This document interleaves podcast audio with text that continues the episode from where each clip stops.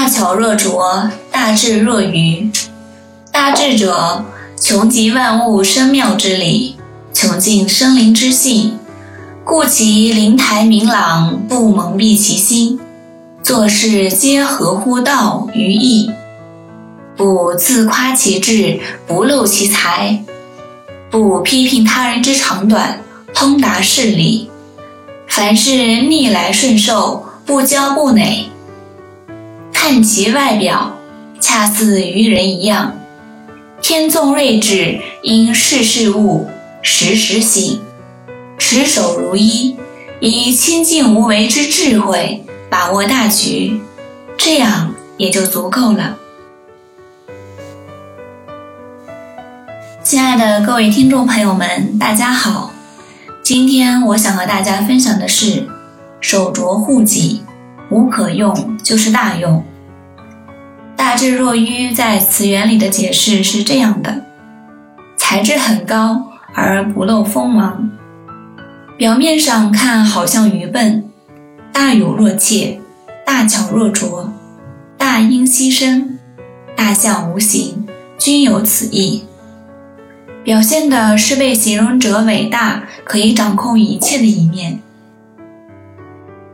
东汉末年，曹魏阵营有两个著名谋士，一是杨修，一是荀攸。杨修自视清高，处处点出曹操的心事，经常搞得曹操下不了台。曹操虽嬉笑，心甚恶之。终于借一个祸乱军心的罪名把他杀了，而荀攸则完全是另一种结局。荀攸有着超人的智慧和谋略，不仅表现在政治斗争和军事斗争中，也表现在安身立业、处理人际关系等方面。他在朝二十余年，从容自如地处理政治漩涡中上下左右的复杂关系。在极其残忍的人事倾轧中，始终立于不败之地。在当时的社会、政治、经济条件下，曹操虽然以爱才著称，但作为封建统治阶级的铁腕人物，铲除功高盖主和有离心倾向的人，却从不犹豫和手软。荀攸正是很注意将超人的智谋应用到防身固宠。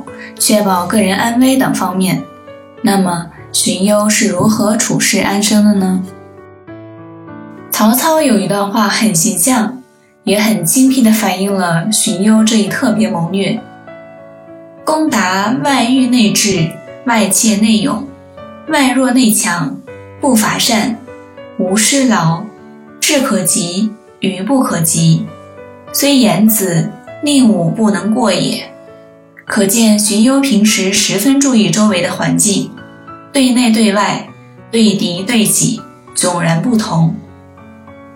参与谋划军机，他智慧过人，迭出妙策；迎战敌军，他奋勇当先，不屈不挠。但他对曹操、对同僚，却注意不露锋芒，不争高下，把才能、智慧。功劳尽量掩藏起来，表现的总是很谦卑、文弱、愚钝。荀攸大智若愚，懂得以柔弱取胜的处事方略，使得在与曹操相处的二十年中关系融洽，深受宠幸。他从未得罪过曹操，偶使曹操不悦，也从不见人到曹操处进谗言加害于他。建安十九年，荀攸在从征孙权的途中善终而死。曹操知道后，痛哭流涕，对他的品行推崇备至，赞誉他是谦虚的君子和完美的贤人。这都是荀攸无为而作、明哲保身的结果。将能力表露在外面是人的天性，但道家认为，貌似强悍。威风凛凛的人并不是最有能力的，真正有本领的人懂得隐藏自己的实力，不会轻易将才艺外露，所以韬光养晦才是聪明人之所为。有一个关于大象的故事，说的就是这个道理。森林里，大象不断的被人类猎杀，但人类并没有运走大象庞大的身躯，而是仅仅锯走了象牙。大象们为了生存，终日东躲西藏，时时提高警惕，但还是难逃厄运。它们一只接一只地倒在了人类的枪口下。但奇怪的是，有一头公象从未受到人类的威胁，它从容地到处转悠，有时还能在人类居住的村庄附近吃玉米，而且人类见了它，甚至还和它打招呼，表现得很友善。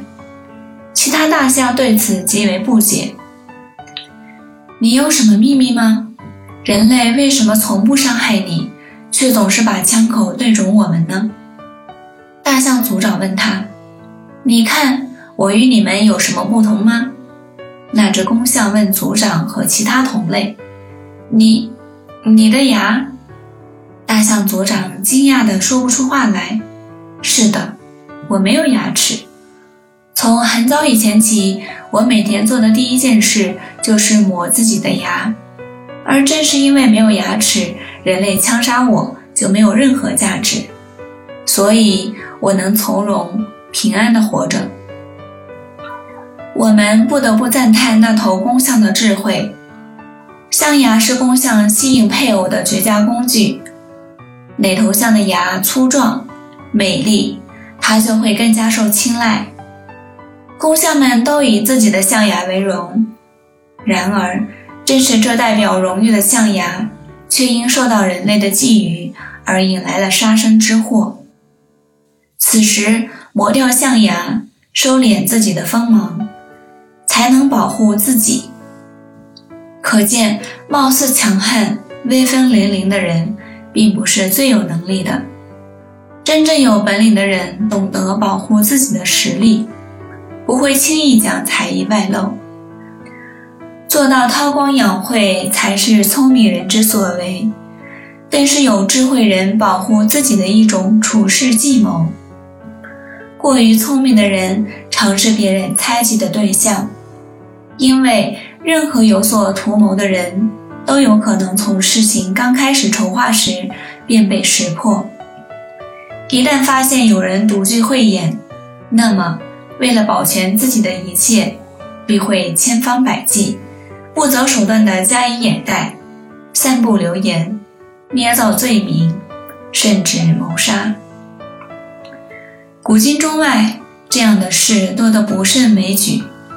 所以，道家智慧告诉我们，做人要善于韬光养晦，用手镯的方法保护自己。好了，我们今天的分享到这里就结束了，感谢大家的聆听。我们下期再见。